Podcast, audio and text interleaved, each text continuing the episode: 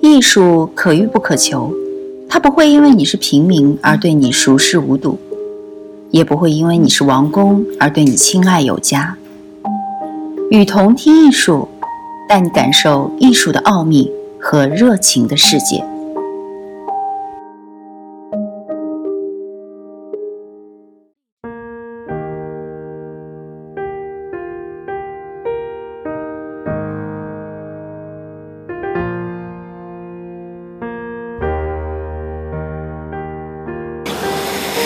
这种重估艺术的思想的成熟，无论如何，其谱系学思想的开花结果密不可分。尼采在《朝霞》一书的箴言中总结道：“我们越了解起源，他们就越无关紧要。但是在人性、太人性的中，尼采某种意义上仅仅处于这种思想的萌芽期。他仍将艺术定义为一种精神形式，在纯粹的表象世界中运作。”而不像科学，追求以获取真理。箴言一四六多多少少标志着人性太人性的第四部分开端。这部分专注于讨论艺术家和作家。在此，相比于那些思考真理的思想家，艺术家是作为一种不太道德的人出现的。艺术家对于能否保护那些对艺术至关重要的那些前提感到十分的焦虑。这些前提就是。这个梦幻的、隐喻的、不确定的、极端的对象征的感知，在一系列的箴言中，尼采宣称这些前提是人类幼年时期的特征。这个时期，经由想象、梦幻的、神秘的、象征的东西，在对现实的投资中获得了胜利。这种用想象对外部世界进行的投入，这种我们可能称之为沉溺的投入，产生于情感的压力，在其中，尤其是诗歌的浅薄和轻浮，为极度亢奋的灵魂带来的缓释。这与尼采对悲剧的看法是一致的。在此，阿波罗式的想象力是平息酒神式的冲动的主要方式。然而，艺术与情感的联系超越了这种疏泄的功能。对于一个艺术家来说，更准确的来说，他是一个心理学意义上的孩童，也是人类学意义上的一种时代残留。在这个时代中，梦幻的以及神秘的东西占据主导，而且以近乎于孩童般的以及原始的方式来表达他的激情和情感。也就是以某种暴力和冲动的形式，灵感现象自身与艺术的情感机制相联系，因为它只是一种创造力。这种创造力在某种意义上受制于某种阻碍以及猝急不防的泛滥。在人性太人性的这几页中，尼采认为艺术家如此急切地表现自己的情感方式，仅仅是艺术中过度的标志。这种过渡不仅仅存在于激情的冲动之中，更主要的是存在于内在通过图像、幻想以及符号等投入到外部世界的方式之中。我们无需急切地往前推进。如果考察下艺术的其他两种与过度的理念相关的特征，将会更为合适。它作为剩余，以及作为意在，艺术是一种剩余，恰好体现在其多余的形式之中。上面所引用的第一百五十四条箴言，阐明了希腊人通过发明预言来平衡过度的激情灵魂的方式。这些预言对现实进行了掩盖、歪曲和变形。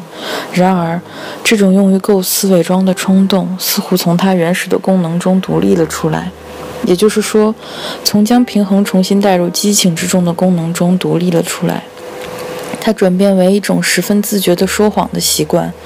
就其他精神形式而言，艺术同样是一种多余的，就像宗教、道德以及形而上学一样。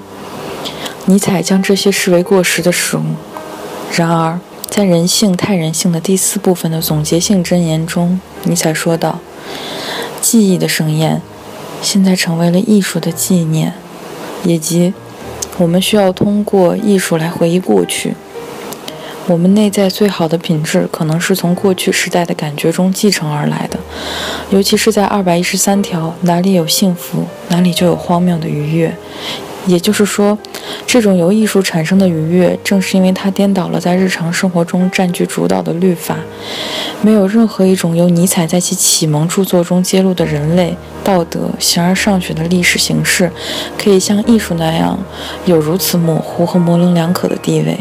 可以确定地说，艺术是一种过去，但是它也同样是一种未来。如果我们认真对待没有意义的愉悦，就没有幸福这回事。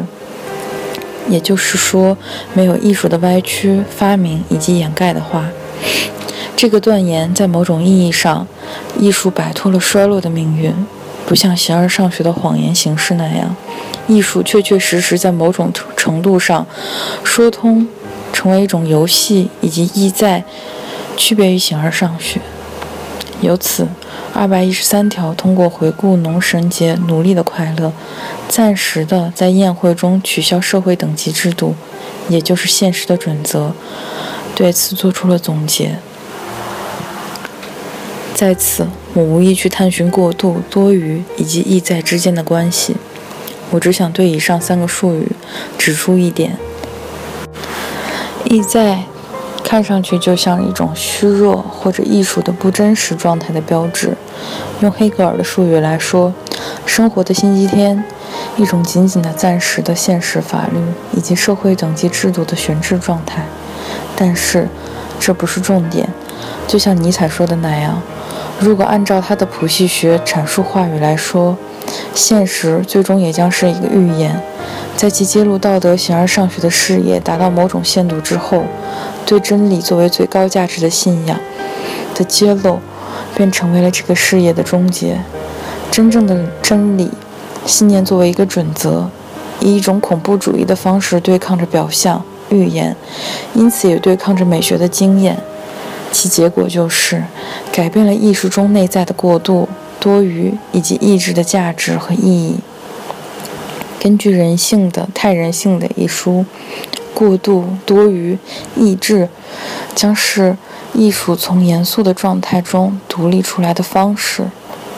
这种严肃性只能使关于真理的科学知识合法有效。对艺术的重估成为尼采从他第二到他第三阶段转变的一个标志，同时也标志着他发现了永恒循环论。他在人性太人性的一书中所提到的艺术主要特质被保留了下来，但是它们不再是一种退化的标志，相反，它们成了一种过渡、具有积极内涵的典范形式。这种过渡的艺术能在权力意志的理念中得到最好的展开。在此，我想尝试性的做出如下设想。若要强调艺术作为权力意志的重要性，就需要关注权力意志的重构层面。这和海德格尔的解释是相对立的。他将权力意志理解为理性、技术组织化，这种现实的组织化由人类一手导致，而人类自身也变成一种总体规划中的客体。在此，我们必须尝试着去理解尼采和二十一世纪先锋派文学以及艺术之间的关系。他们受到了他的影响，并将尼采主义转变为一种创造力。权力意志的重构意义最明显的体现在艺术的过渡概念之中，这在人性的太人性的第四部分得到了清晰的展示。就像我们所看到的那样，艺术包含了内在对外在的投入，包含了将图像、幻想以及符号价值等，是由处在情感压力以及本能的冲动之下的主体所发明的，强加在事物之上。在人性太人性的一书中，这种活动似乎被归类到由科学的人发展所制造出来的废弃物范畴。然而，即使在这本书中，艺术不仅仅是过去残留物的观点，也曾被提及。大体上，尼采的思想逐渐向偶像的黄昏中所谓的现实世界如何最终成为一个虚构不断迈进。没有事实，只有解释，只有预言。既定社会阶层的巨东西的符号产品。例如，一个特定的解释不再是真实的，而变成了一个标准，它实际上是力量问题。尼采将世界称之为权力意志的意思是，解释的游戏无需事实就可以让人们接受。符号结构起源于力量的游戏，它们成为了分配力量的机构代理。这个世界就像是一件创造自我的艺术品。从这种艺术形式的角度出发，重构是如何权力意志相一致的？问题的答案同样可以在尼采晚年的一些遗稿中寻找到。在这些遗稿中，艺术作为一种权力意志的典范，并没有以宏大的风格，也没有以它通常看上去那样封闭形式来描述，反而是以人性的、太人性的角度来描述的，将其称之为一种激情的冲动。事实上，在此，这种激情变成了一种性本能、说谎的体验。艺术家想要妄图被视为天才的自大、自主体、自发的对于既定之物的欺骗，以及对于传统形式的去除。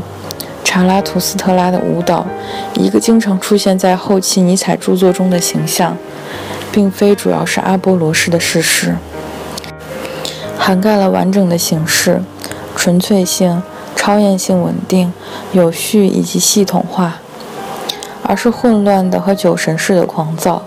这种狂躁只能通过反讽来调和。这似乎看上去没有任何太阳神的影子。尼采式的艺术观的范式，不仅出现在人性的太人性当中，也出现在查拉图斯特如是说之后。这能够使我们警惕那些将权力意志理解为形式的意志、确定性的意志以及统治的意志的行为。权力的意志出现在他的对于自然的重构，此刻它将被看作是一种艺术，因此作为符号的产品，它不能单独的产生作用，或者仅仅作为激情的调和物。相反，艺术应该是生命力机制本身，不是调和，而是激发有活力的生命。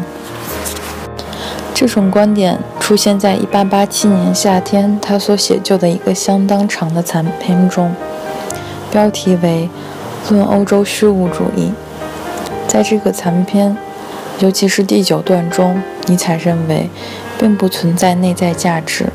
也没有稳定的自然结构或者明确的上帝所保证的惩罚，只有冲突的力量。这种力量产生了一种运动，在其中，失败者逐渐消亡，因为如果他们摆脱所有的幻想，直面他们所处的战斗的话，那么他们要么从成功的奋斗中摆脱对于权力的屈从，要么他们就坠入到一种神经衰弱的状态。他们驱使强者来消灭他们。永恒的重复以及权力意志，主要作为对一种统治阶层的一种重构，无论内在还是外在与主体。这主要体现在尼采对于他们可选择性的特点的强调，例如《快乐的科学》箴言三四一。我们认为这些理论并没有一种积极的建构意义。永恒的循环并非意味着没有现行的事件，只有永恒的循环。同样的，权力意志没有独尊力量而取消现实的价值和秩序等。这些形而上学叙事式对于尼采的解读，没有注意到尼采这些理论的反形而上学的特质。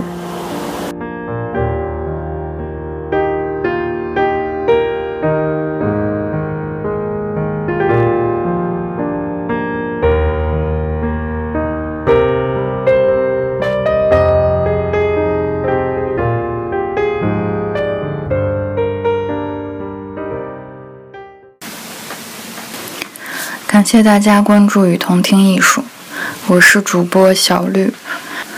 把你喜欢的文章发给我们，然后让我们分享给更多人吧。